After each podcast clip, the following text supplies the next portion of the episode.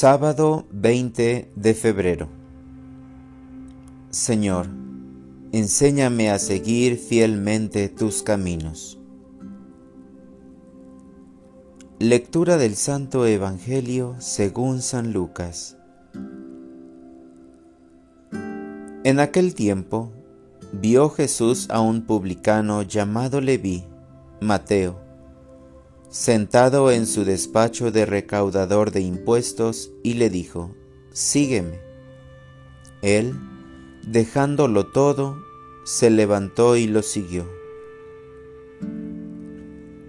Leví ofreció en su casa un gran banquete en honor de Jesús, y estaban a la mesa con ellos un gran número de publicanos y otras personas.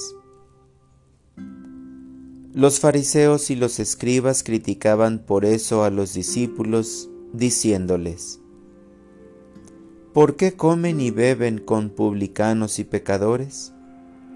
Jesús les respondió, No son los sanos los que necesitan al médico, sino los enfermos.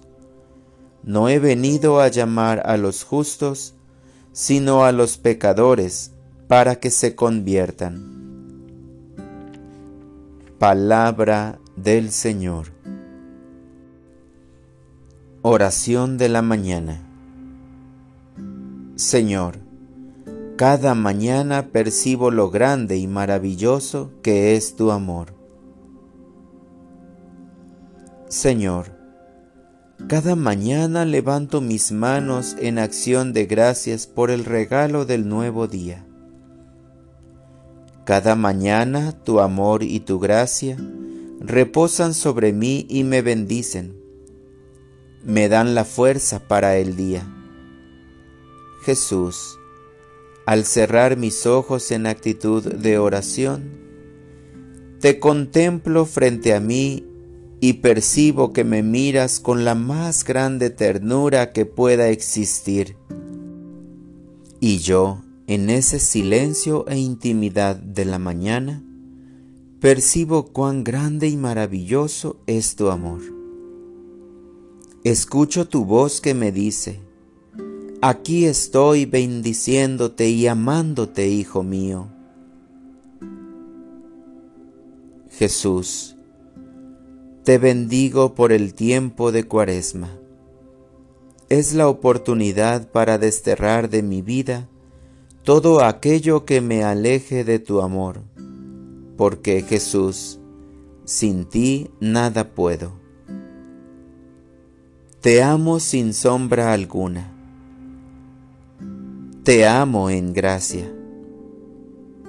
Señor, que tu amor que recibo cada mañana me impulse a darle un pan a mi hermano un pan lleno de sonrisas sencillas, sonrisas que son fuente de alegría, fuente de santidad.